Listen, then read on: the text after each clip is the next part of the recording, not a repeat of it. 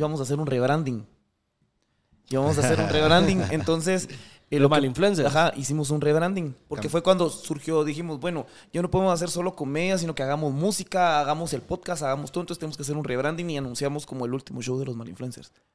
Y lo tiramos y tiramos ahí la, La espinita, La espinita. subimos, subimos videos chillando, diciendo, ya no más, ya nos cansamos de esto.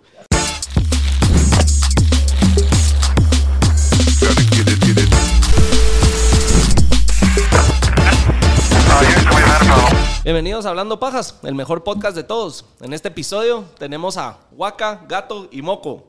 Para los que no conocen, ellos eh, están en los 40 principales, en el relajo de los 40. En el relajo de los 40. ¡El relajo! de los 40. Son, son los, son los locutores. Eh, ya tuve la oportunidad de estar ahí con ellos hace un par de semanas. Eh, tuvimos que hablar un poco serios porque estábamos al aire, pero aquí no Nos vamos a... tuvimos que censurar, aguantás, aguantás. Cada, cada vez que Momo hablaba, hacíamos pi.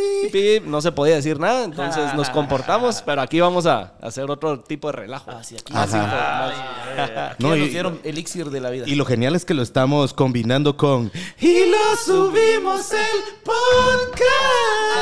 Ay, ay, ay, ay, ay, ay, ay, ah, Producción, producción. estamos en vivo. Ahí está, ahí está, ahí está. Dos, tres. Y lo subimos el podcast.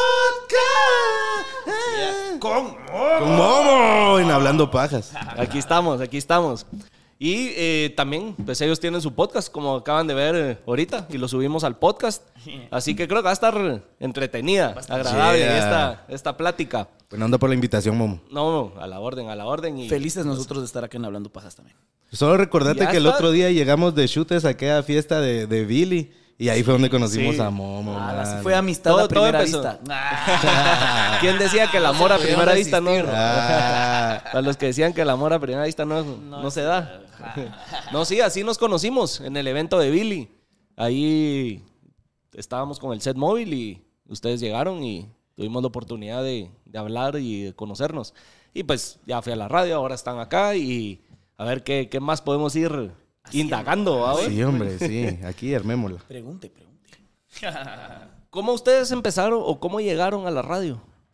Ah, mira, pues fue increíble. ¿Cómo fue esa historia? Nosotros teníamos este año, a principios del 2022, la estrategia de querer eh, estar en continua gira de medios. Entonces me aboqué a un mi hermanito que se llama Leo Irungaray, que yo ya había tenido la oportunidad de ir a hacer un casting a los 40 y no quedé. Eh, eh, entonces me dijo, mira, ya te conseguí. Ese casi es el de los tres ratones. No, Ese es otro. aparte, aparte, aparte es Ah, el de pero los entonces tres ratones. regresemos Ah, el va. tiempo. Entonces, mira, pues. Regresemos para yo- que la yo gente tuve- haga contexto. Ah, va, mira, pues. Eh, Yo tuve mi primer proyecto de radio en línea, se llamaba Radio 502, en conjunto con eh, Mae Guzmán, que ella trabajaba en el Circo del Rock, en Atmósfera también estuvo. Un abrazo Entonces, y un beso para Mae si nos está Allá viendo. está en España, Simón. Linda. Entonces ahí empezamos, ahí empecé con, la- con esto de la radio, tuve el proyecto dos años, se terminó y luego intenté entrar ahí a, a la atmósfera, llegué ahí al filtro final en la cabina, pero hubo maño. Sí, ¡Ah! sí, se hubo, hubo chanchuy ahí. Ah, Hubo había alguien ahí con más cuello, mira, yo apenas si tengo. y sí, sí. Y luego de eso, pues ya caí un rato ahí a Radio Infinita también, ahí a estar echando un, un programa que se llamaba Los del After. Pero por borrachos no nos aguantaron. Sí, era- se tomaban muy en serio Sí, el after. llegábamos muy afteriados. ¿ah? Casi, Dejaban que, las botellas en la cabina. casi ¿no? que empezara el after ahí, vamos. ¿ah? y hasta que ya llegamos aquí a, a los 40, Leo nos me dice, mira vos, yo no te conseguí solo un espacio porque yo solo quería que nos diera un espacito a hablar un, un ratito la paja. Exacto. Y no, no, mira, te conseguí reunión con el director, quiere un programa de tres horas y así como, "Ah, la gran". ¿De dónde me voy a sacar tantas pajas? Entonces vengo y, y ya me aboco aquí al crew y bueno, mucha, tenemos que hacer esto. Creamos una presentación como en qué?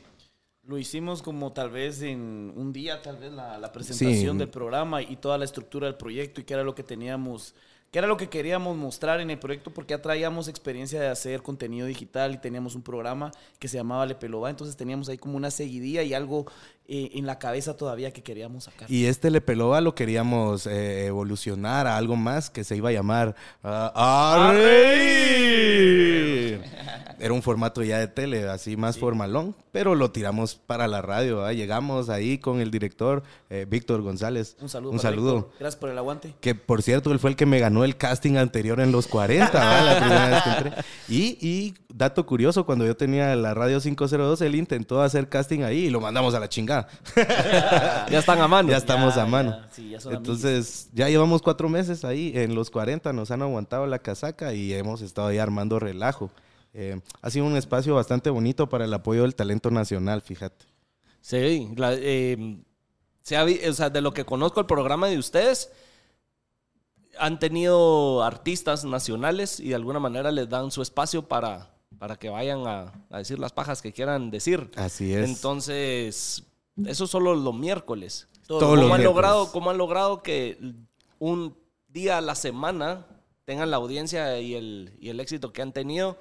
teniendo solo un día a la semana. Ah. Porque hay muchos de los programas están todos los días eh, con el mismo horario. Casi todos están todos los días. Yo, yo, pienso que una de las cosas que, que, es fundamental en el proyecto es que no solo es el programa de radio, sino que Malinfluencers involucra una amalgama de productos bien grandes. Entonces, eh, no solo tenemos el programa de radio, sino que también tenemos el podcast, eh, generamos contenido en redes sociales, aparte tenemos los shows de stand-up comedy.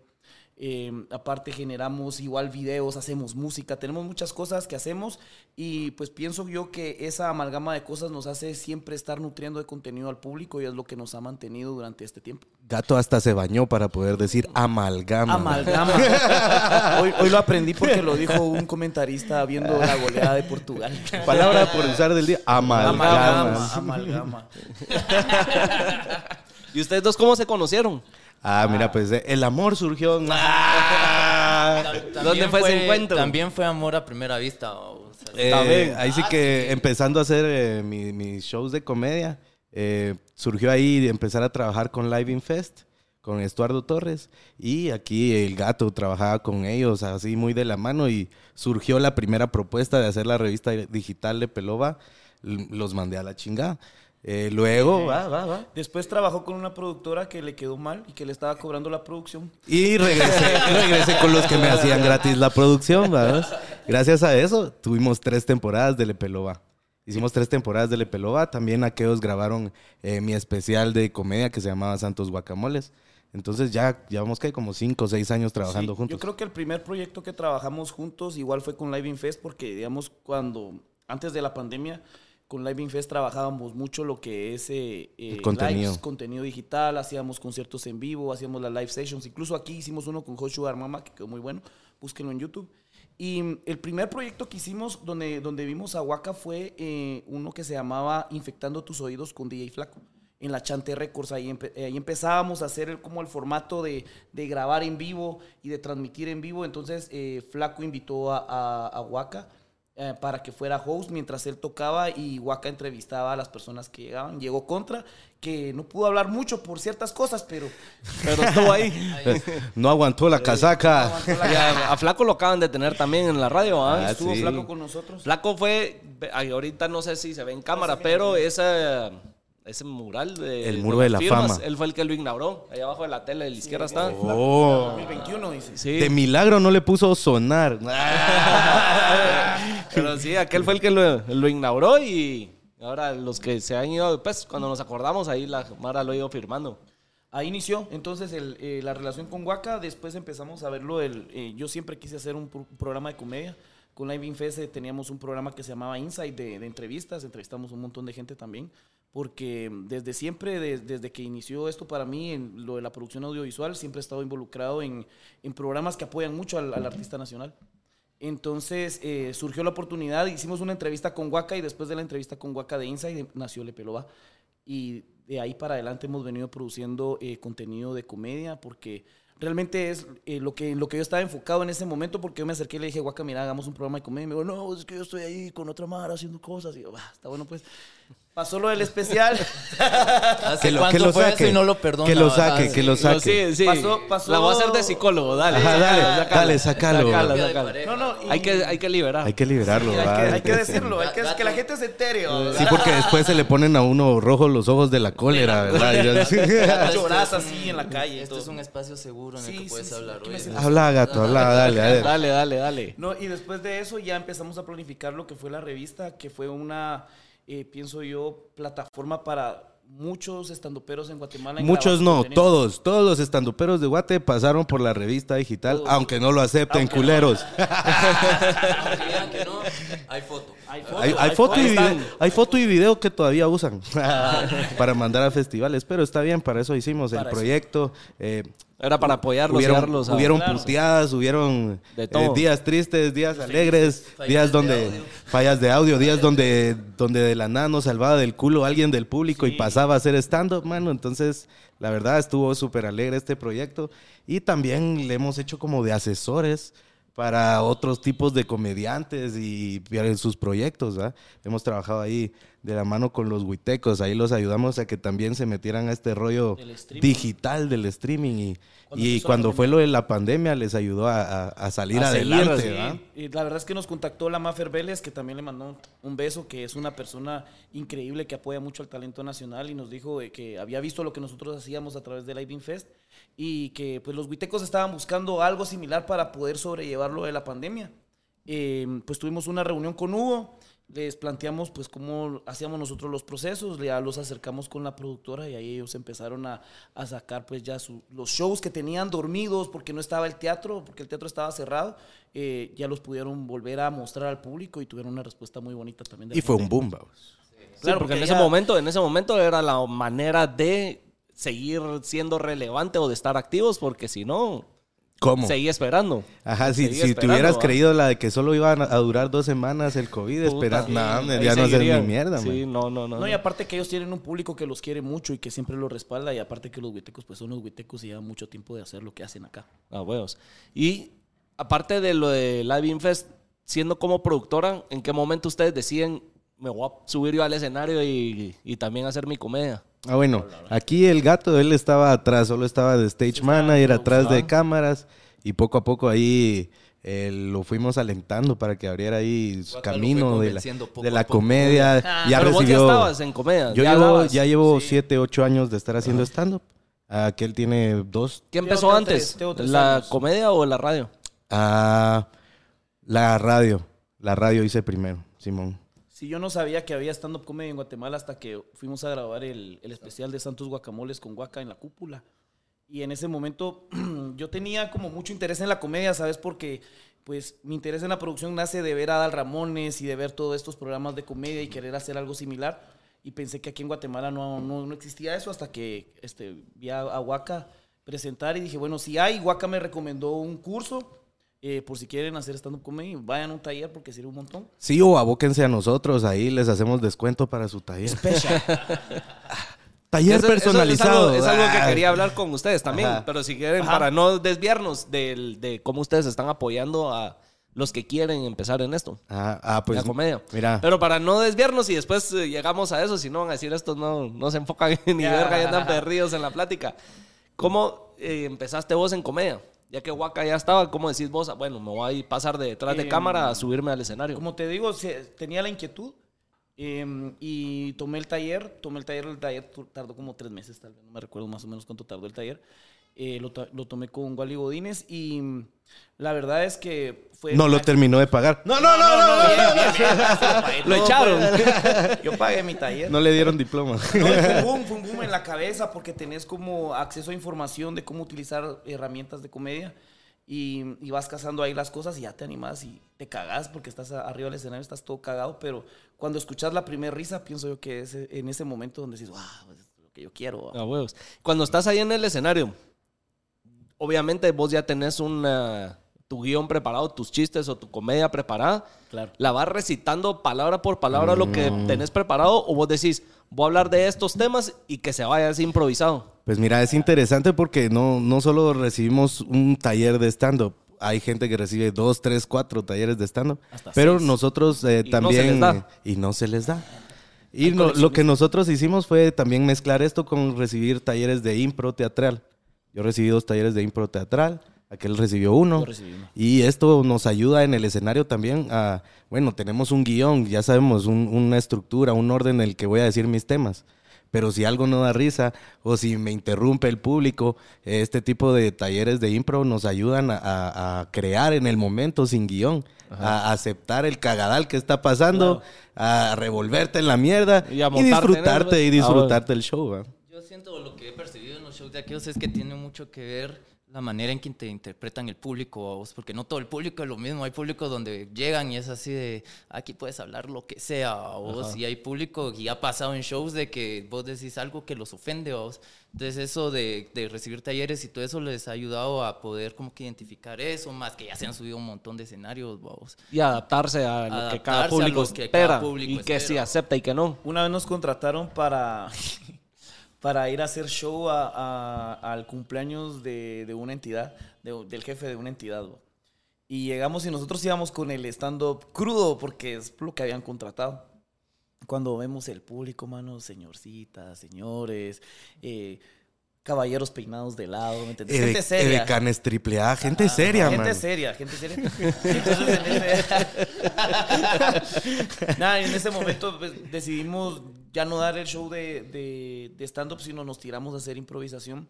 Y en ese momento, eh, pues hicimos clic bastante con el público y es la forma en la que nosotros vamos como modificando en, en cierto punto, decir, bueno, eh, la gente aquí no va a querer escuchar stand-up.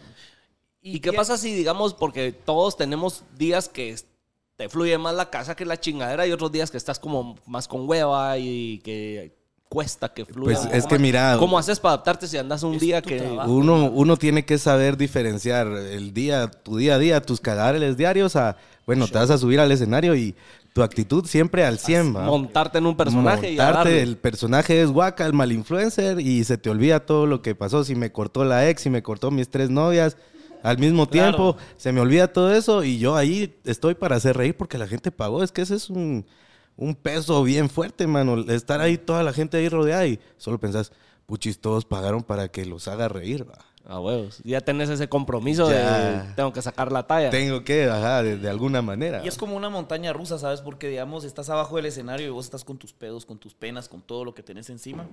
Te subís y como que el chip cambia y ya tu misión es entretener a la gente. Eh, tu trabajo es hacer que funcione, vamos, entonces tenés que concentrarte en eso. Y después te bajas y lloras tranquilo en el baño. Pero normal, vamos. la capacidad que tenés como para volver todos esos problemas que traes atrás, como que a veces lo agarran y, y lo convierten en chiste, vos. Entonces, todos esos problemas que les pasan a ellos también le pasa a la demás Mara. Y cuando alguien se identifica, se cagan de la risa siempre, vos. Sí, porque de alguna manera a veces uno no acepta que una basura para algo, no es bueno para algo, Claro. o, sea, el- o trae- tiene ciertos problemas y a la hora de asociarse con eso, decir, ah, no solo a mí me pasa, sino también a aquel, y nos podemos reír de eso, Sí. me cago en la risa. ¿va? Sí. ¿Cuál ha sido la- el chiste o la historia que han contado que más ha cagado de la risa a la gente? Ah, Uy. creo que últimamente eh, mi chiste top y que me mete Sí. mucho en, problemas, es un chiste en donde yo hablo de que mis papás quieren, me exigen ya nietos, pero como yo no tengo novia, ¿dónde putas voy a sacar nietos? O sea, entonces pienso yo en maneras bioamigables con el planeta Tierra, entonces ya dije yo, me voy a casaquear mamás solteras. Entonces mi chiste de las mamás solteras creo que es el que ahorita está bien top y cada vez que termino siempre salgo de padrastro, man. ahorita en el último show eh, llegué a una mesa y pregunté, hey, ¿te la pasaste bien? Y la chava como la No, gran no. puta. Contá, contá la. Contá la experiencia de padrastro a distancia. Yo creo que eso vale la pena acá y que lo contés. ¿va? Va, pero aparte, aparte, primero conté cuánto de esta. Fui el, el viernes, estábamos en este toque y te la pasaste bien. Como la Ah. gran diabla la chava. Eh, usted me cae mal por tirarme indirectas. Y yo, ¿Cómo así? ¿cómo así? Le dije, pues es que yo tengo tres hijos. y estoy soltera. Y ajá, y si me vas a traer cajita feliz para que dejen de estar chingando, trae cuatro porque a mí también me gusta, me dice. Pero, Pero, vino una comediante de México a dar show con nosotros. Mano, Se enamoró del chiste. Se enamoró. Se enamoró a tal punto que se lo creyó. Ajá. Y me volví padrastro a distancia. Ya, ya veías al guaca yo videollamando para hacer ahí la, la cachondería. eh. Ey, vos, enseñame una chiche, algo así, ¿verdad? Y, y sí, me la enseñaba yo. Vos, pero allá atrás sale la nena, no jodas, le decía yo. Ay, cierto. En vez de taparse la chiche, tapaba la, La nena. Quería seguir. Pero, Sí. mano, llegó un punto en donde llegué hasta hacer castigo para la nena, así de que yo videollamaba y, hey, nena, si no comes, no te, no puedes hablar con Waka. Mano, ¿en qué momento me volvió un castigo para Se volvió un? Tamagotchi Waka, el gato, era el gato Waka, vamos, el gato Tom. Mira, mano, Yo llamé, yo llamé y para hablar con la chava, porque a mí eso es lo que quería, ¿va? Ah, no, paré viendo yo la, la sirenita ahí con la niña, mano. Por videollamada. Por videollamada, loco. O sea, ¿qué tan, qué tan moreno, qué tan pobre tenés que ser para, para no prestar la, Hasta- te metieron datos de de allá. Netflix, mano, ¿va? sino que hacer una videollamada para ver la película, no jodas, hombre. Hasta te mandó una tu recarga del Oxxo para... Ah, sí, no, me mandó. A- la todo. siguiente semana vino otra comediante y con ella me mandó un cenicero, me mandó una pipa. Bien querido. Bien querido, hasta con todo. Y guaca, Puta. mío por siempre, decía. Lo tiene todavía. No, pero yo ya, ya hay que tener responsabilidad afectiva. Y le dije, ya no más, ya no puedo ser padrastro. Después, ¿va? Pero esa fue mi experiencia como padrastro a distancia. distancia. Que Ajá. nació de un chiste, vamos. que Me mete en problemas ese chiste. Sí, yo creo que de, de los chistes que, que siempre se ríe la gente conmigo y mi, mi tope es eh, hablar sobre eh, las situaciones en pareja, como cuando te haces papá o vos por primera vez. Que vos sos papá. Yo soy papá, tengo tres niñas, Y no a distancia. No, eh, pues semi a distancia. Saber, va. Uno nunca sabe cómo está uno, pero la cosa es que cuando, cuando vos te convertís en papá, vos sos papá, No, voy a mero. ya mero, te vas Mero. a dar cuenta que te vas a convertir en papá y automáticamente te vas a transformar en carroñero. ¿Por qué? Porque te vas a empezar a comer las sobras que dejan tus hijos por cualquier mano. No importa si está babeado mano a la boca. Después de probar culo ya nada te das. cosa. Sí, amén, amén. Ya todo se vale, pues. amén. ¿me entendés? Ya no, te, puedes- ya no puedes hacer caras. ¿no? Y este tipo de chistes hace que la gente, pues, todos han probado culo y todos han sido Sí, mano. padrastros así de vez en cuando. Entonces hace que la gente se extasie en nuestros shows. la ¿no? risa. De- gato de Mickey Mouse o el de las toallitas húmedas de Waka también pegan. ¿Esos cuáles son? A ver, O que vayan a ver el show. No, Sí, te podemos, tiramos no, uno pues, acá. te podemos no tirar tengo uno, mira pues. acá. mírame, mírame todo malote, mírame todo malote, pero yo me limpio las pompis con toallitas húmedas, momo. Ah, Ah, pisado. ah, sí, yo utilizo esas toallitas. culito fino. Ah, culito fino. puta. Huele rico, ¿va? Yo utilizo esas toallitas húmedas pompón, ¿va? Porque son baratas, ¿va? Yo soy moreno, no mula, ¿va? Pero el otro día la cagué. Y, y fui al, al, al Dollar City y agarré toallitas con cloro, momo. No, hombre, de las para limpiar así la mesa. Con cloro, momo. Y yo ya me cagaba, ya ni modo, va. A darle con todo. Ahora ando con el ano todo albino. Ma- Michael Jackson le digo a mi ano, momo, en serio, te lo juro, me tiro un pedo y le hace jiji. Nada, pues yo tengo. Acabamos, acabamos de ir a Petén y nos metimos al agua y se me destiñó el pelo, pero yo me pinto el pelo de azul, vamos. Y todos se me quedan viendo, pues, ¿por qué te pintaste el pelo de azul, mano? Qué ridículo, qué tonto. Pero yo lo hice por amor, fíjate. Lo hice por amor. Mi mujer me dijo que quiero, quiero pasar más tiempo con vos. Vaya, me pinté el pelo de azul. Así puedo decir que todo el tiempo estoy azulado. Ah. Romántico, Ah, romántico. Del cocoro. ¿Y qué etapas se gustan más? Le- ¿Les gusta más? ¿O se gozan o prefieren a qué le meten más eh, dedicación? ¿Al lado de la comedia, la radio, el podcast, la música? Híjole. Todo, Todo, todo. Sí, tenemos ahí un, un problema de... De querer ser querer- omnipresentes. omnipresente. Ah. No, hombre, no, no, es que La, la realidad es que Malinfluencers tiene que ser esta marca en donde está de chute metido De en todo. todo. Entonces, por eso nos tienen que ver haciendo de todo. ¿va? Y hemos tenido la oportunidad, la verdad, hemos tenido la oportunidad de poder hacer eh, tanto música como comedia, como poder hacer producción, po- poder hacer... Incluso estábamos, ¿te acordás que estábamos, ahí tenemos un proyecto parado de un cortometraje también? Sí, ese es como el, el oído ahí que falta ahí hacer ya un cortometraje o una película. Eso es lo que Ese es todavía el- tenemos. El, el siguiente escalón que quisiéramos eh, nosotros es, eh, pasar, poder hacer eh, algún cortometraje, alguna película. ¿Ustedes escribirla y dirigirla o Ambas. Ambas. sí, Escribirla, dirigirla y, Y actuar. actuarla. Sí, sí. Eh, hemos tenido ya acercamiento con algunos cineastas y hemos platicado de la idea, pero no hemos logrado concretar por lo mismo de que estamos metidos en tantas cosas, vamos, y de repente no nos, no nos da chance, pero sí, espero que, que en el 2023 podamos tener la oportunidad Empezar de ya en eso. Ajá, hacer algo de eso, vamos. La música. Vos estás en rap, vos en reggae. Ajá. ¿Ustedes la escriben, la componen? ¿Alguien eh, están con algún productor? Así ¿Cómo es, están metidos en eso? Esto es gracias a LJR Music. Este año también se abocaron a nosotros esta disquera, gracias a John Forever. John Forever on the Ajá. track. Y también a Harvey. Ellos son los dos detrás de LJR Music. Se han acercado a nosotros a principio de año, en febrero, sacamos el EP de reggae que se llama La Nueva Ola. Está en todas las plataformas digitales. Surgió de que el Jonfo me vio a mí subir unas historias bien bolo cantando. y dijo, no hombre, qué bonito cantar. Si así cantas bolo, no me imagino sobrio.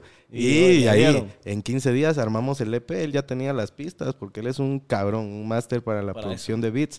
También toca trompeta y rapea, canta. No, hombre, le dicen el duque del trap, le dicen. Duque. Ah, Un a John Forever. Sí. Entonces, de ahí surgió eh, la nueva ola. Eh, logramos ya hasta presentar este año en, en el Teatro Nacional, en un festival de reggae que estuvo en el Teatro Nacional. Y luego en marzo, creo yo, Sí, fue marzo, cabrón. marzo, abril, salió el EP de Gato, el Fumeta Fumeta Supersónico. Supersónico. Igual, todo bajo la disquera de LJR Music. y la música del John Forever. La verdad es que cuando empezamos a hacer música fue cuando empezó esto de la pandemia. Porque empezamos con el Magen Gasado haciendo las improvisations, ¿te acuerdas? Sí. Hacíamos improvisations, entonces eh, poníamos un beat en el estudio del Maje y lo pueden buscar en YouTube, ahí está. Poníamos un beat y, improvisábamos encima de este beat. Mal, va. A lo que fuera, saliendo. Ah, Hasta nos, nos, nos molestaban, pero si ustedes riman sin rimar, dejanos, mano, dejanos. ¿ah? Sí, porque eh, esos fueron como los primeros tanes de, de acercarnos nosotros a la, a la música. Eh, en la pandemia también tuvimos la oportunidad de acercarnos a una banda que se llama Gravity, ¿te acuerdas de Gravity? Gravity, sí. Eh, y con ellos hicimos también dos rolas de reggae que están ahí. Guardaditas. Eh, la- Ajá. ¿Van a salir? Esperamos. Esperamos que sí en el 2023. Y también surgió el proyecto que se llama Cypher Comedy, en donde dijimos, bueno, ya estamos eh, intentando hacer reggae.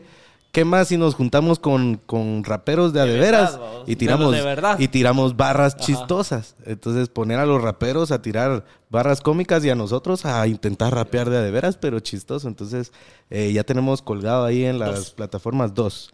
El primero lo hicimos con Saki, que es un rapero del Salvador, y Whitmaker, que también es un recio del reggaetón y del trap y del reggae. Y Lo queremos mucho, la verdad es que la verdad es que es pura luz Whitmaker, la verdad. Y el, el Cypher Comedy 2 lo trabajamos con Lyric y Low G, que los dos son súper recios, súper gallos para el Sí. freestyle. ¿va? Ellos andan viajando a cada rato en batallas de, de gallos y para nosotros la verdad es, es un, más que honor, un orgullo decir que pues tuvimos el chance de hacer un par de rolitas con, Con ellos, ¿va? porque cuánta gente tiene la- el deseo ¿va? de querer ahí hacer esas colaboraciones y nosotros solo porque por feos y la suerte del que no se baña, digo yo. No, y la verdad es que eh, hemos trabajado con esta gente y muy humildes en su trabajo, muy cabrones y todo, pero mira, mano, como personas, wow. Tipazos. Pers- unos tipazos, calidad de personas, nos hicimos muy amigos y, y ahí mantenemos la amistad y pues ahí con la oportunidad siempre de seguir haciendo cosas. Después de, de- de salir de lo de los ciphers, eh, durante la pandemia también tuvimos la oportunidad de, de acercarnos a, a- a los Miseria, a Pablo Cristiani. Y Fabiola y Rouda Fabiola también. Rouda también. Que es algo que me estabas diciendo fuera de cámara que se viene, Que se viene algo con, con la miseria, ¿va? Sí, Exclusiva. En exclusiva, no. En exclusiva se viene, se viene un exitazo ahí para el, el disco de reggae de los Miseria Cumbia Band. La rola se llama Préndela. Es original, eh, acordes originales de mi compadrito el Moco Moquis. y letra original de mi compadrito el Gato. Ahí surgió este proyecto, le gustó a los Miseria Cumbia Band y nada, estamos a, a pocos días de grabar el, el video oficial. ¿va? sí, eh, fue una experiencia. ¿Ustedes bonita. participan en la canción como colaboradores o solo la produjeron y la escribieron? Mm, No, nosotros con Waka salimos, tenemos dos estrofas y aparte el coro que es nuestro. Y después ya pues la miseria se encarga de toda esa magia. Tuvimos la oportunidad de ir a Perea Studios a trabajar con Perea. Y la verdad es que es otro nivel, mano. La verdad es que aquí en Guatemala hay gente que trabaja de una calidad muy, muy buena y poder tener la oportunidad de acercarnos a, a trabajar con, con músicos que se dedican a esto, mano. A O sea, eso. ellos, ellos viven de esto, ellos ahorita han de andar tocando, no sé por dónde andan. Unos cracks porque llegamos así al, al estudio y bueno, enseñarles la canción y es esta, ta, ta, y en cuestión de ratito empezaron a mandar pistas, propuestas y ellos armaron la rola. vos. ya la la base que terminaron de, teníamos, de sí. sacar en base cabal a la base que ustedes Sí, tenían. sí. Está bonita, está ya casi va a salir. Y vos decís que en Guate hay Mara bien cabrón haciendo esto, la música y eso. ¿Qué le falta a la industria entonces? Ah, Público de calidad. Eso y público que en realidad sí apoye lo nacional porque está bien feo que solo vienen artistas de afuera y ahí sí todos, ah, soquemos esa onda y hasta compran boletos falsos y cosas así. y, que, y que uno que está ahí haciendo sus shows ahí con un cover discreto, ni les estás cobrando en dólares y así. Todavía te dicen, "Sh, vos, pero ¿y eso qué? ¿Cuántas chelas me incluye? ¡Ah, la gran! O sea, todavía te regatean. ellos. Ajá, todavía te regatean el precio, así te dicen, pero, ¿y, pero ¿y cuánto me vas a pagar por irte a ver? Nah, hombre, va, eso Sí, no así pasa, así ¿eh? pasa. Sí, yo creo que Guatemala tiene, tiene un déficit de público de calidad. O sea, un público que de verdad diga, hey, voy a, voy a apoyar a- a- al talento nacional y voy a ir a... Y hay gente, fíjate, yo, nosotros conocemos un, un amigo que se llama Javier y, y Javier va a todos los shows de stand-up, mano.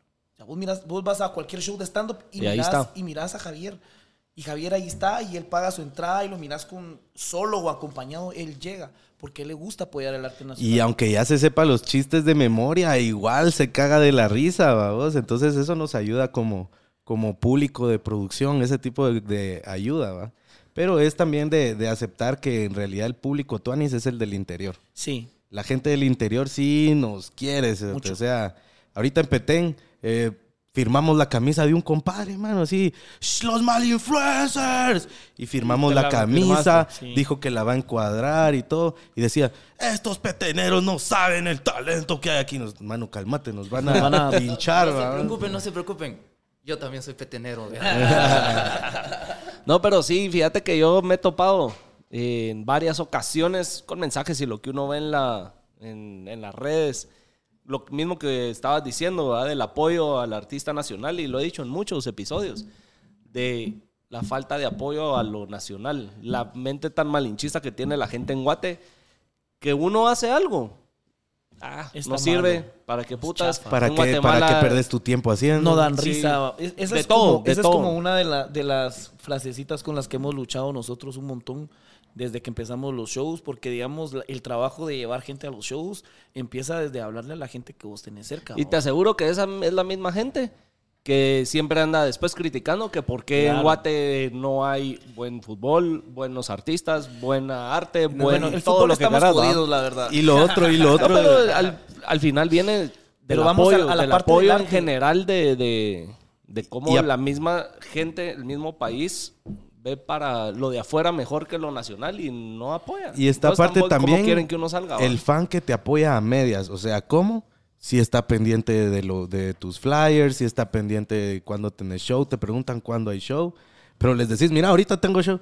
No, No, no puedo. al próximo avísame, al próximo sí voy, pero seguime, seguime Solo andan informando. tanteando. Solo Seguime, andan seguime tanteando. invitando, seguime invita- Fíjate que eh, tuvimos la oportunidad de para el tercer aniversario de los Malinfluencers trajimos eh, a Oscar Mayorga y a, a La Pelucita, también estuvo aquí Arturo Luna y ¿cómo se llama? Eh, Ale Ale, Carvajal. Ale Carvajal. Ellos vinieron acá, hicimos el Chucos al Pastor Fest y la verdad es que me gustó mucho el comentario de ellos de decir, "Ey, muchas de ustedes tienen buen nivel de comedia, o sea, y había eh, por parte de Oscar una invitación constante a que fuéramos allá con él a hacer shows, porque le había parecido bastante el show, como manejábamos la parte de que mezclamos la música que hacemos con, con la comedia. Y, y es bien bonito recibir ese tipo de comentarios de alguien que viene de fuera, que viene de un mercado bien grande de stand-up comedy, que olvídate de aquel telehit, de giras aquí y allá, por todos lados allá, y andaba aquí con nosotros haciendo shows y nos digo, mucha, tienen buena calidad de comedia. Y en Guatemala hay buena calidad de comedia. Yo te apuesto, y le apuesto a cualquiera que, que esté viendo, vayan a los shows de los malinfluencers, pero vayan a cualquiera de los shows que hacen cualquiera de los estandoperos aquí en Guatemala y les garantizo que se van a reír. Hasta damos más risa que los mexicanos. Yo, yo siento que también algo que está sucediendo aquí en Guate y es que no hay, no hay, ¿cómo se llama? Como que todavía muchos espacios exclusivos para la comedia. vamos. O sea, no es así como que vos digas... em, Ah, no, perdón que te interrumpa, vamos a hacer un paréntesis. En el segmento de After Hours, parte de la chingadera que tenemos es abrir la chela con diferentes cosas. yo, Ah, pues. yo las voy a abrir con mis llaves. Va. ¿Sabes por Y qué? yo me la voy a porque, tengo, porque tengo destapadora. Ah, con trampa, con trampa. Mira. Ahí está. Ah, mira, pues con, con el ojo lo va a abrir. Espérate, espérate. Editalo, editalo. Edita. Pero sí, eso es algo que hacemos en el, en el After Hours. Ahí que la Mara, saludcita. Que la Mara nos esté diciendo con qué vamos abriendo las chelas. Puta, le hemos abierto con. A ver, con algo de aquí. Con la lata de spray. eh, con la gorra.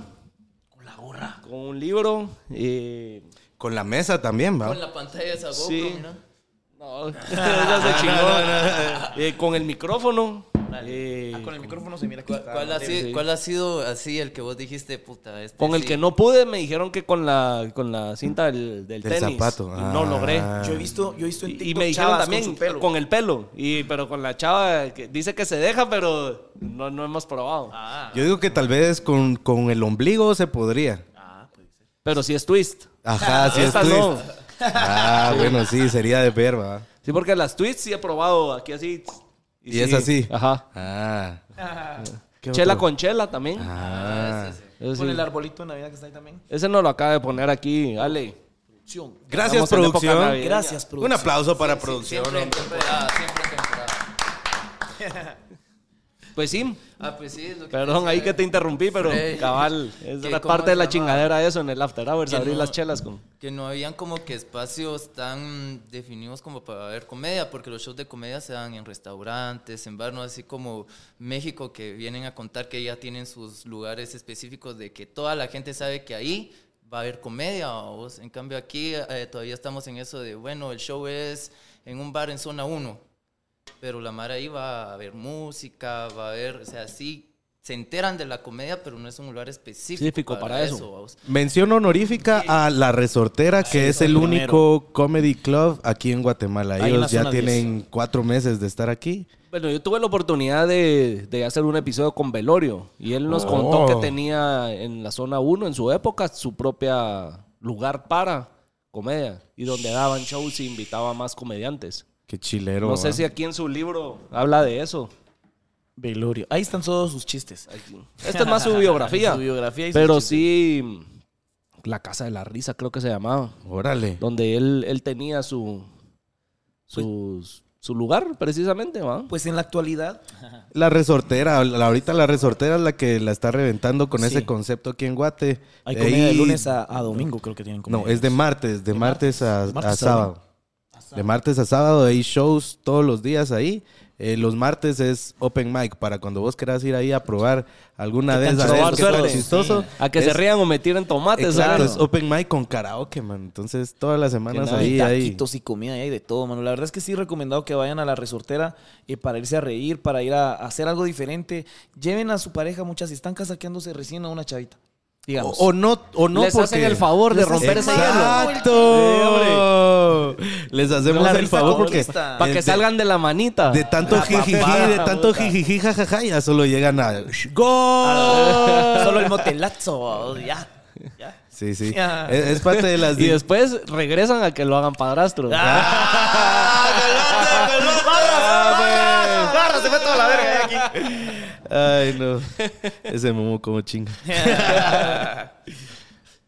Eh, Nos quedamos sin tema. ¿eh? No. Sí, ajá, ajá, y entonces, hablando de la comedia, ¿quién es eh, la inspiración de ustedes? Wow. Ajá. Eh, pues yo conocí la, la comedia realmente de, de aquí de Guate eh, a través de Velorio.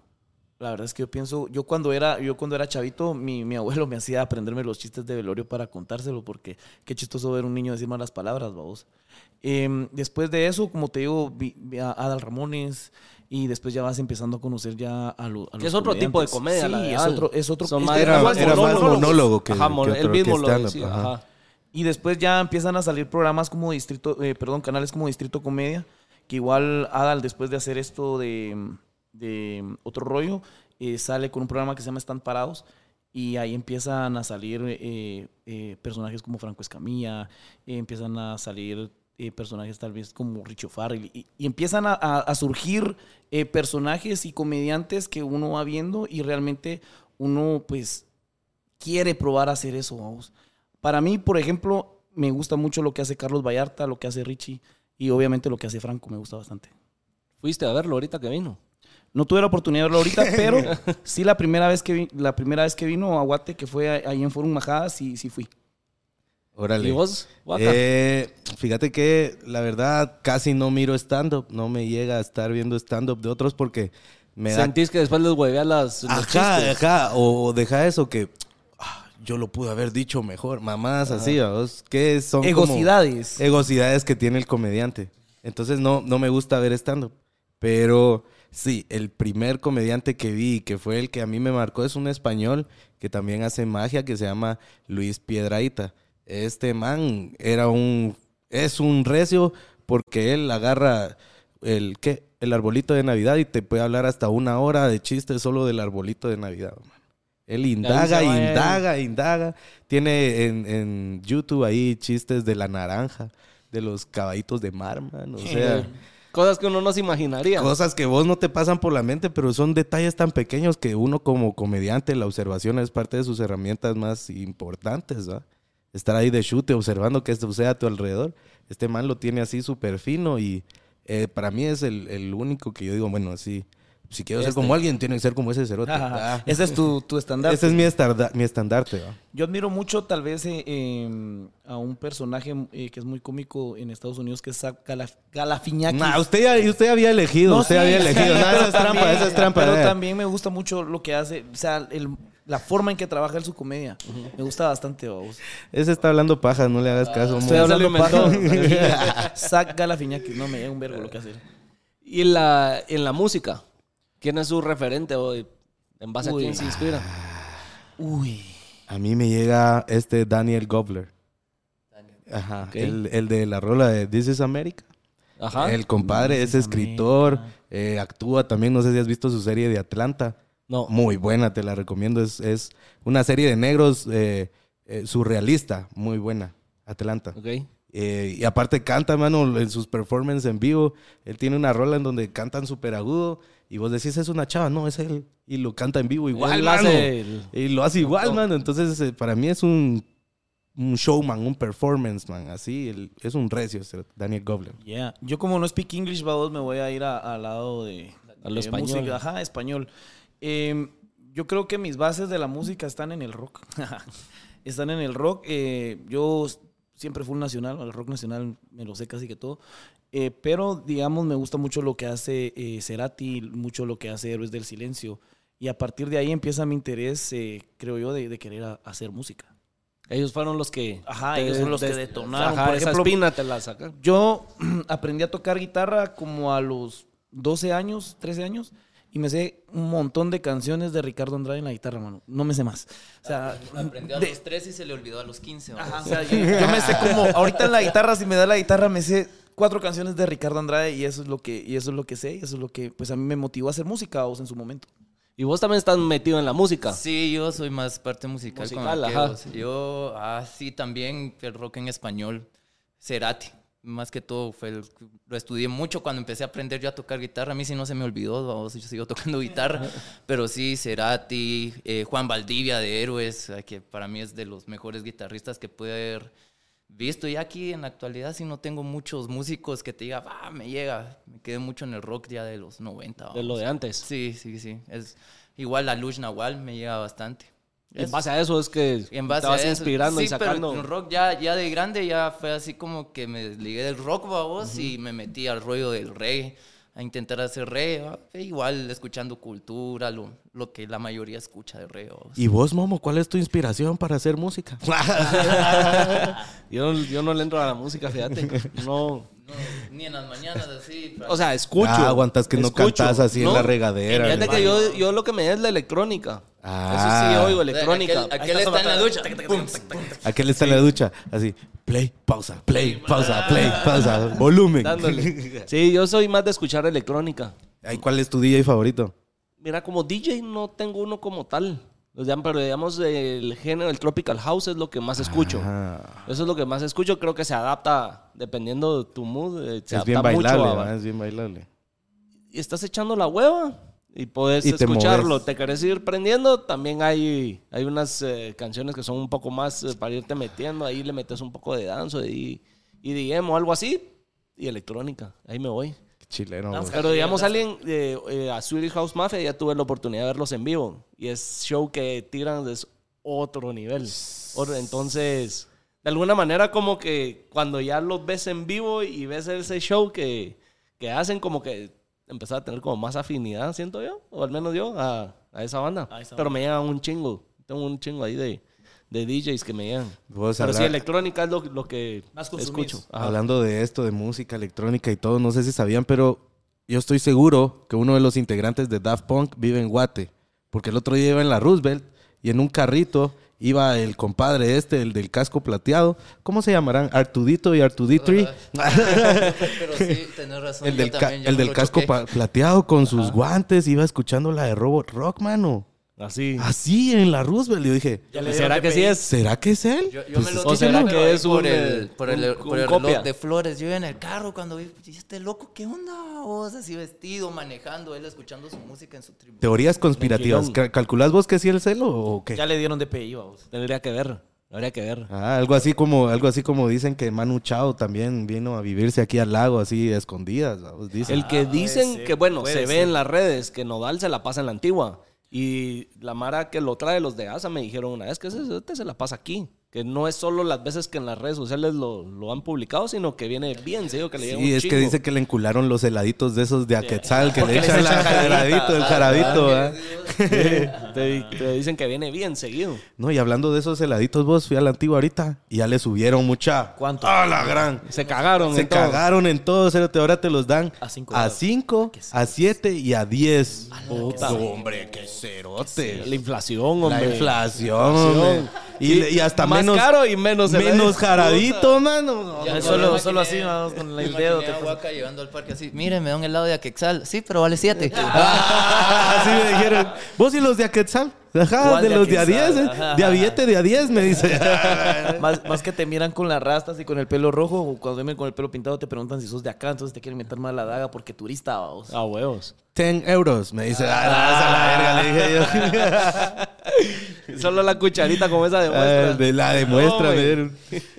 Y sin jarabito. No, no, no. No, Carobitos son 15, compadre. Ah, la gran. Mira, algo que les quería preguntar a ustedes, ¿cómo manejan la radio y el podcast? ¿Qué diferencia encuentran en, eh, en los dos segmentos? ¿Y cómo han logrado eh, que su vocabulario, el expresarse y todo estando al aire, sea manteniendo la cordura, por decirlo así, y sin salirse de control? Cuando en el podcast, eh, como estamos acá, se puede hablar libremente lo que sea, decir lo que sea. Yo lo resolví hablando en el podcast y callándome en la radio. No, pues, Vos sos el de los efectos. es el, el moco es el de los puro- efectos de sonido. Ajá. Sí, cuesta un poco, cuesta un poco esto de cohibirse, de, de, de no ser así de malcreado, porque nosotros sí somos bien malcreados Sí, todo el Y tiempo. más siendo comediante que tenés que Tenés no, que- ser Y la verdad es que tenemos- malcriado, porque siento que un chiste si no lleva malas palabras o chingadera malcriada, No es chiste, doble ¿eh? chiste. es, es humor blanco. Nah. pues fíjate que parte de esto es también los, que, lo que te cuento, los talleres de impro, que es lo que nos ha ayudado en situaciones como cuando nos toca ir a la tele. y es como, ala, cuéntenos un chiste. Y nosotros solo pensamos, puta, yo solo ¿Y hablo de, cómo? de Ajá, coger, yo solo hablo de drogas, y ahora cómo, vamos. ¿Cómo me meto ahí? Sí, pues eh, la verdad es que es como parte, también nos hemos dado la tarea, nosotros nos chingamos mutuamente de que, mano, es el trabajo y hay que hacerlo bien y nos enfocamos en eso, porque sí lo tomamos como, como eso, vamos, como un chance.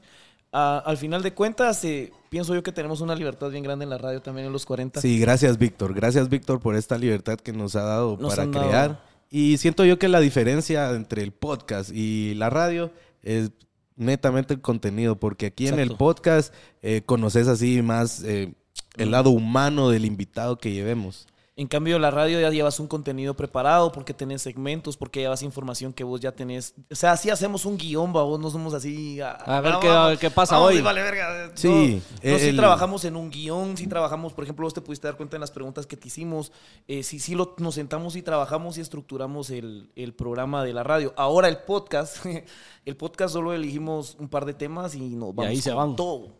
Sí, sí, y parte de estos enlatados, como te digo, es, eh, está el segmento del crack en, do- en donde llevamos emprendimientos ahí a, a darlos a conocer.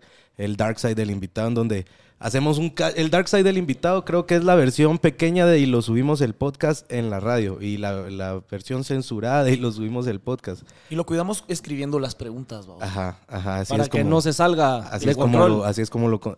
Pero igual que de no mucha- siempre, de, siempre. de- de alguna manera, sí habían momentos en los que ustedes se ponían a hablar y a dar información de ciertas cosas. O las eh, notas de voz que, que manda la audiencia, que no, se, que no se salga de control. Lo que ustedes, porque, no sé, estar acostumbrados a estar grabando podcast, estar en radio y que, no sé, se te va la onda y decís, puta. Hoy crucé cables, ¿verdad? Sí. Y No, sí, estaba al aire, no grabando un- en cámara. De repente se te sale un cerote, un puta, pero ahí tenés al otro haciéndote caras así, como, calmate. Oh, no, a veces se, Relájate. se nos, ha- se nos ha salido que nos hemos puesto a sabrosear ahí. Y para, eso, y para eso sí no hay efecto. Y para Ay, eso sí. sí, no, y... ¡Ay, no! Dejé el micrófono abierto. No, no, no, no nos ha pasado de tener el micrófono abierto en la radio. Gracias a Dios, que nunca nos pase, por favor. Por favor. Lo más que, el, que hicimos fue dejar latas de chela y nos regañaron Sí, por nos eso. Pero hasta ahí es lo más que hemos sí, hecho. hombre, porque los invitados llegan y los atendemos bien, vos te diste cuenta. Sí, sí. Ah, el, el momo se fue bien nene. Pero sí, yo pienso que eso, ¿verdad? Vos, la forma en que estructurás vos el contenido te va a dar a vos como, eh, como presentador eh, la oportunidad de, de como censurarte, porque ya sabes que va sobre una línea.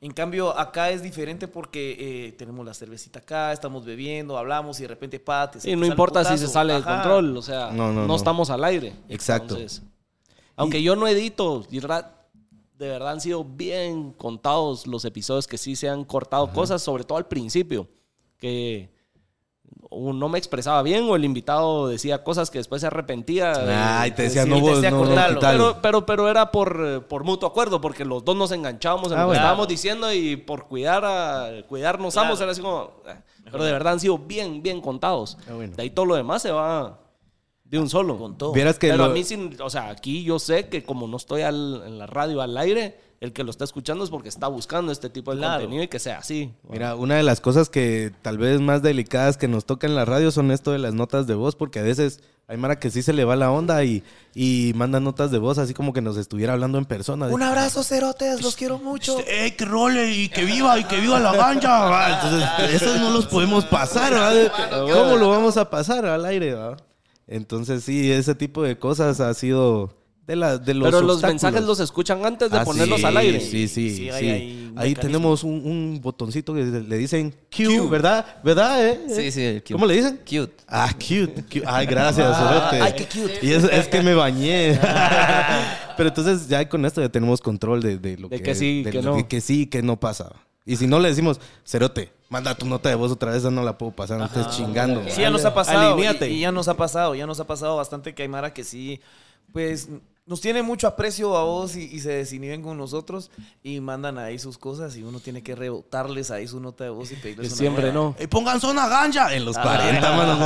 no se puede No, no, tan- no, no. En el podcast démosle. Ahí sí, dale, Sí, lo pero que lo- quieras. sea. Incluso en el podcast tenemos un podcast con Kunti Shao que le mandamos un saludo, que ese está bueno, vayan a verlo. Ahí hablamos de psicodélicos. Ahí se los dejo.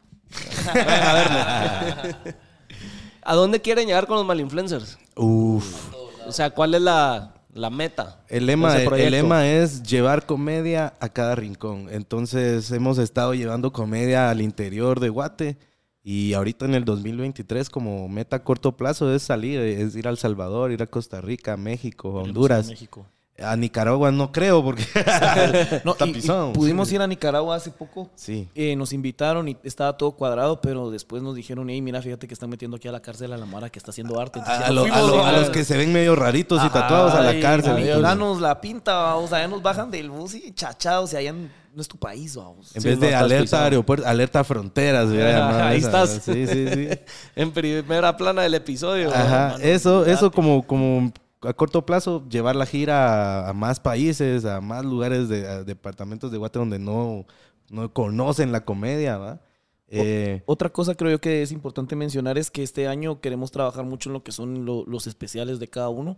Entonces vamos a meterle ahí, vamos a tirar unas fechas y lo queremos llevar de gira también lo de los especiales al interior, porque ya es un, eh, es un show ya concentrado en Huaca, ya es un show concentrado en, Huaca, en Gato, Y, nos va a permitir también eh, apoyar a llevar a, nuevos comediantes que, que, se expongan también en el interior. Y creo que también para terminar de agregar es que Malinfluencer se vuelva esto, una productora de contenido y que esté metido en todos lados y llegar a ser así un producto audiovisual de, puta madre, de, primer mundo. Sí, nosotros eh, eh, creo que es entretener lo que hacemos. Esa es nuestra misión, eh, hacer que la gente se la pase bien, que salgas media hora, una hora de, lo mal que estás viviendo. Y eso, entretener es nuestra misión a través de la comedia y llevarla a través de cualquier medio, ya sea podcast, ya sea radio, ya sea música, ya sea haciendo los shows de comedia. Entonces, queremos llegar a la gente de una u otra forma y lo estamos trabajando en las diferentes eh, pues, propuestas que tenemos, vamos. Y bajo el Malinfluencers es que tienen eh, este proyecto que usted dice en la cantera de, los comediantes que ah, vienen saliendo. Sí, sí, sí. ¿Cómo, eh, pues es gente que funciona eso? Es gente que se acerca. Por ejemplo, tenemos a, Willis, ¿va? Que Willis con nosotros empezó porque nosotros teníamos que ir a hacer show a, a Jutiapa, ¿fue, va? Jutiapa. Fuimos a Jutiapa y pues la mara que nos iba a llevar nos quedó mal y aquel, mira mano, aquel dice que nos lleva, aquel va, que no sé qué, que le vamos, pero era porque aquel tenía interés en la comedia, vamos. Llegamos allá y mm, dijo, muchacho, yo me quiero subir. Subite, le desde cero te da. pues. pues es que mira, parte de, de, el modo, modus operandi de aprendizaje de malinfluencers es, es esa, porque si la, pensás, al agua. si la pensás mucho, no la haces. Pura esa mamá eh, pájaro que volá, pa. Eh, dale, otra, otra, otra a onda. a mí me la hicieron una vez que tuvieron... ¿Te tocó subirte? Sí, tenían show en zona 1 y, y tenían show en zona 10, creo yo. un evento privado en zona 10 y bueno Moco, nosotros nos vamos, el show empieza a las 8, nosotros venimos a las 8 menos cuarto. váyanse, monté, monté el audio, hice pruebas y todo. 8 menos 5 y los nenes en zona 10, vamos. Subite, cerote, y contá los chistes que medio tenés a la, enfrente de todos, así al agua. Pero ya venías practicando para hacer comedia. No. o sea, los tenías así solo así cuando nos juntábamos a platicar, eh, pues nos tiraba ahí un chiste y es lo que te digo, el modus de, aprendizaje es lo, van lo contás, lo vamos puliendo. Eh, no nos gusta cobrar por, por talleres, es más como, hey, ¿te interesa? Vamos nosotros viendo el interés y nosotros si vemos que si hay un interés en serio, pues te compartimos el, el, escenario. el, aprendizaje, lo que sabemos, ¿va? Y poco a poco llevamos ahí construyendo a la cantera, ¿va?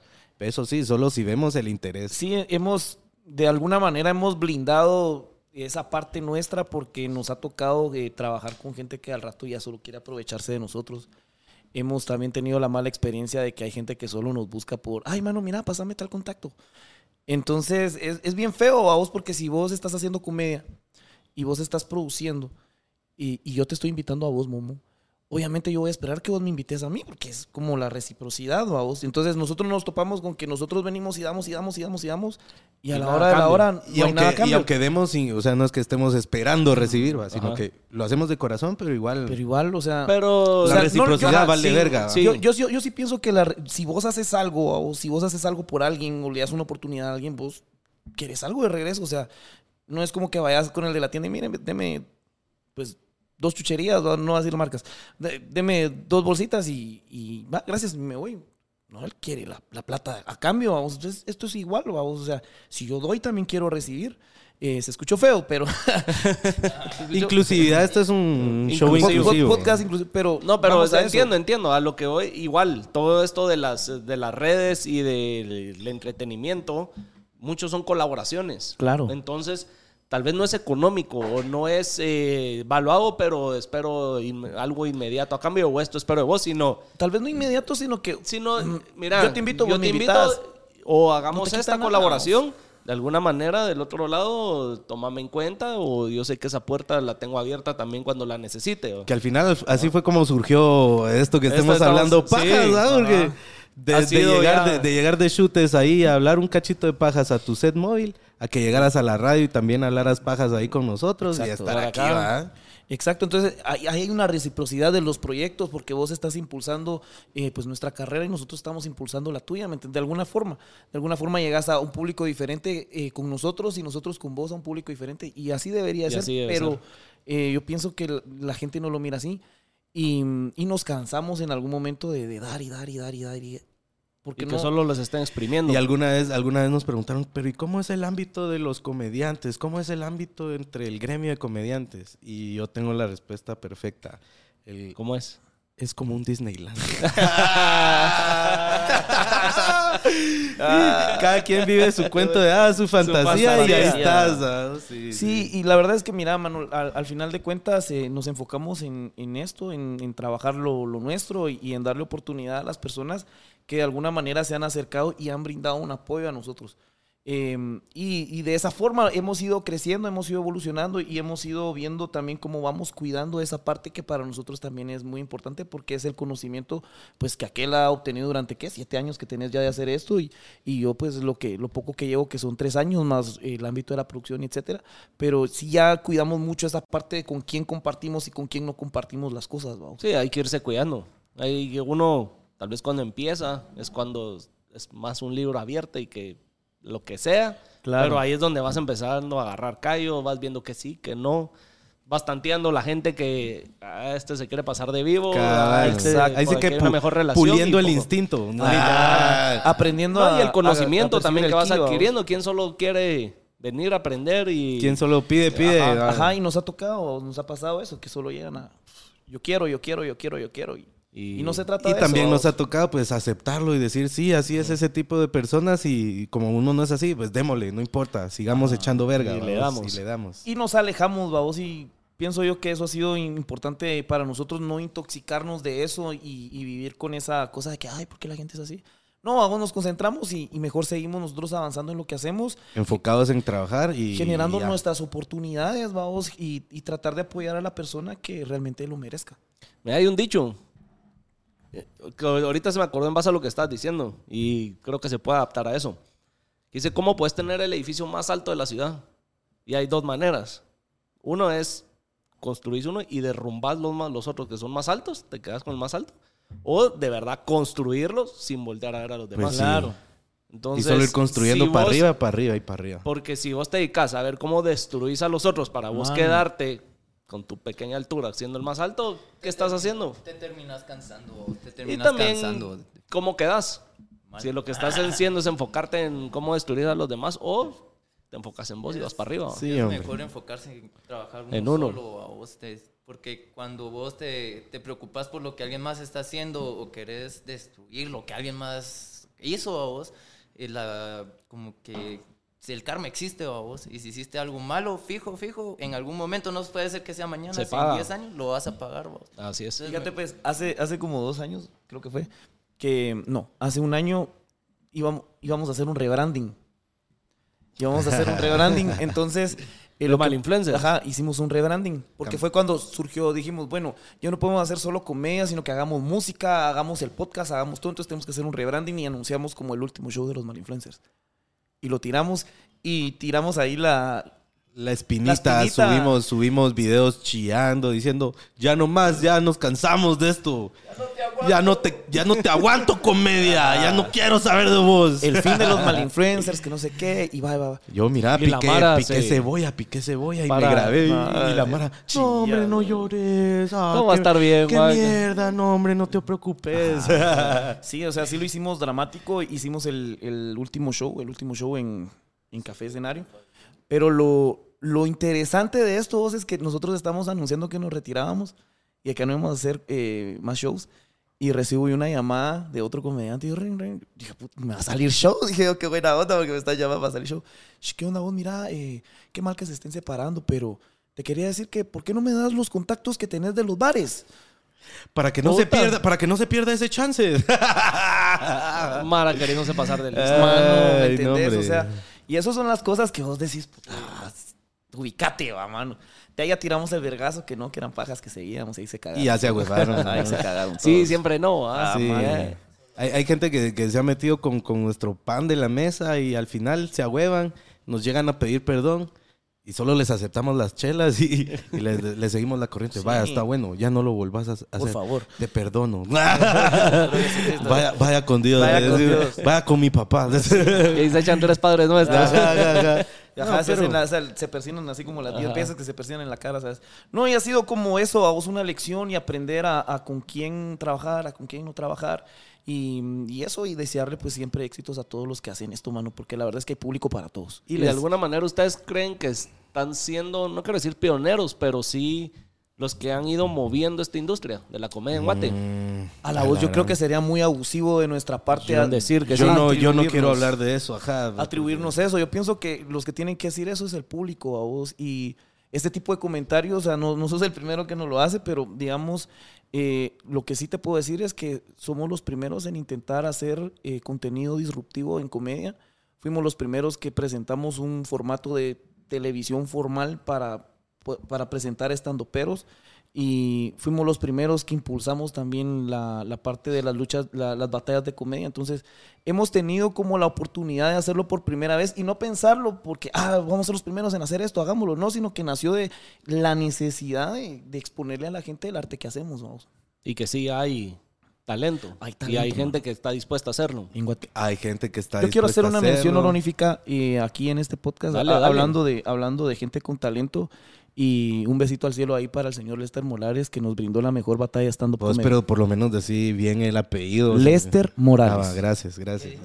Molales. Molales. Es que Ese tengo mal es, también. es Se uno le de- lengua la traba. es nuestro Sí. compañero comediante que falleció hace, Hace poco, poco. y, Que lo siento. y era pues de los recios de hacer comedia Sí, aquí en Guate. Era bárbaro, era bárbaro. La verdad es que los que tuvieron oportunidad de ver a Lester se rayaron. Y vayan a YouTube a ver su, su contenido. Ahí tienen también con, con Darwin un podcast también con él. Y, y la verdad es que era una persona que su gracia era, era muy auténtica. Vamos. Vayan a verlo. Vayan a verlo. En honor a Lester. sí, hombre. Sí. No, que lo siento que, que falleció y pues ojalá haya dejado un legado. Así es el vida. Es así, ahí. Hay que, hay que seguir Hay que eh, uniendo la comedia, hay que seguir llevando Eso la risa dándole, a todos dándole. lados, a todos lados. Ese era el lema de él. Hay que unir la comedia. Unamos la comedia. A todos los que, que vienen acá, los invitados, siempre les digo que nos dejen un consejo. ¿Qué les digo a los que están viendo o escuchando? Uy. Híjole, a ver. A la Empezamos con, empezamos con, empezamos con. Un consejo. Un consejo para todos los que están empezando. No rendirse a vos, no rendirse. Em, buscar siempre la manera de hacer las cosas bien de, y no sin chingar a nadie, ¿va? Hacer las cosas porque uno quiere. Y enfocarse bastante en el área de producción de sus shows, que es, un, es el área, por lo menos de mala influencia, en la que yo me encargo, que es escucharse bien, que se miren, que el comediante esté cómodo. Eso ayuda a que ellos se sientan bien y que el público los perciba de una mejor manera. A ver, a ver. Ahora guaca, ahora guaca. A ver, gato, dele, dele, guaca, dele, dele. Guaca, guaca, guaca, dele, por favor, dele. Por favor, guaca. Dense, dense duro. apúrese, apúrese, ¿Quién, quién? Dele, dele, dele. Nada, dele. Dele. Apúrate, pues, apúrate. Em, Gracias, dejen- gracias por esos consejos. No dejen que, que nadie les diga que no pueden hacerlo. No dejen que nadie les diga que, que no son buenos en las cosas que hacen y siempre busquen mejorarse a ustedes mismos, mucha. La verdad es que eh, uno tiene que buscar la excelencia en uno y trabajar eso y no chingar a los demás. Ese es mi consejo. Y, mi sí. consejo. Gracias, Guaca, por el mi consejo. es el siguiente. Mira, pues. No se junten tanto con el gato y el moco, porque como ching. Dos. eh, sean chutes, sean chutes, vos. Este es un consejo que aprendí en la U. Sean chutes a todos lados donde vayan, aunque te digan, ah, ¿por qué soy? Porque sí, soy chute y qué, y qué. Y hablen pajas en todos lados, porque hablen hablando pajas. siendo chutes, se Ah, hace, se hace todo. ¿Cuándo suben ustedes el episodio? ¿Lo subimos al mismo Al tiempo? mismo tiempo, al mismo va. tiempo. Vamos coordinando entonces. Sí, sí, sí. Así Me que parece. me parece. Bueno. Guaca, Gato, Moco, gracias por venir aquí hablando pajas. Buena Gracias. Buenas pajas. Buena contarnos a conocer un poco más de lo que es toda la comedia, sobre todo, porque realmente no había venido ningún comediante. Bueno, había estado Velorio, pero hablamos más de, de su trayectoria como comediante, pero el- realmente la comedia actual, ¿cómo, cómo está hoy en día? No, no había tenido la oportunidad de, de hablar con comediantes. Y también es interesante saber cómo es el rollo de la radio de- del lado del locutor, ¿va? En, un, órale. en un ambiente más- Distinto. Más, libre. Ajá. No, hombre, Momo, buena onda por el Gracias. espacio Hombre, y también por, por apuntarte a... Y lo subimos el podcast. Este es un mix, este es un mix. es un remix. mix. Así es. Muchas gracias, Momo, por la invitación No, y a a toda la gente de hablando pajas por ahí estar atentos a lo que hace el Momo. A ustedes, a ustedes por haberse apuntado y gracias nuevamente por la oportunidad de, de la radio que me dieron hace unas semanas. Ya sabes, Ya es tu sabemos- casa, hay que No, seguirla armando. Vamos a hay que seguir, vamos a seguir haciendo, Lo que siguiendo cosas y para los que no se han suscrito, suscríbanse a los canales de Waka, de Gato, de Moco, los Malinfluencers. Malinfluencers GT, Malinfluencers Síganlos TV. los miércoles a las 9 en los 40 De 9 Sí, a 12. de 9 hasta la medianoche.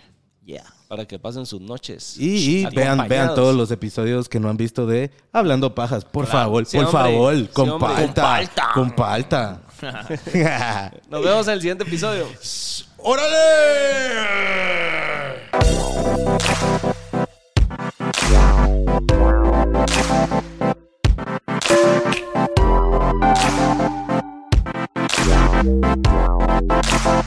Wow.